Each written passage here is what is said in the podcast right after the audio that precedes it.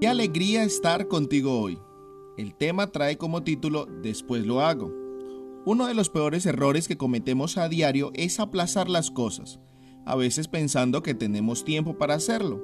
Sin embargo, luego no tenemos tiempo. El fracaso está muy asociado a esta área, ya que el no hacer o aplazar nos produce frustración. El tiempo tiene un valor significativo y el gran problema es que se va y no vuelve.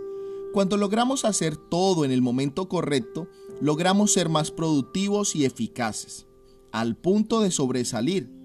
Pero si seguimos con el hábito, después lo hago, seguro no llegaremos muy lejos, ya que no terminaremos nada. Una frase célebre muy común dice, no dejes para mañana lo que puedas hacer hoy.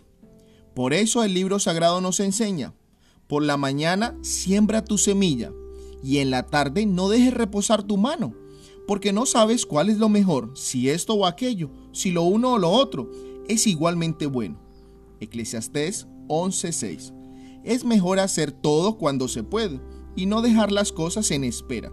En este día pidamos a Dios que nos ayude a terminar lo que empezamos y tener la sabiduría para hacer del tiempo nuestro mejor aliado.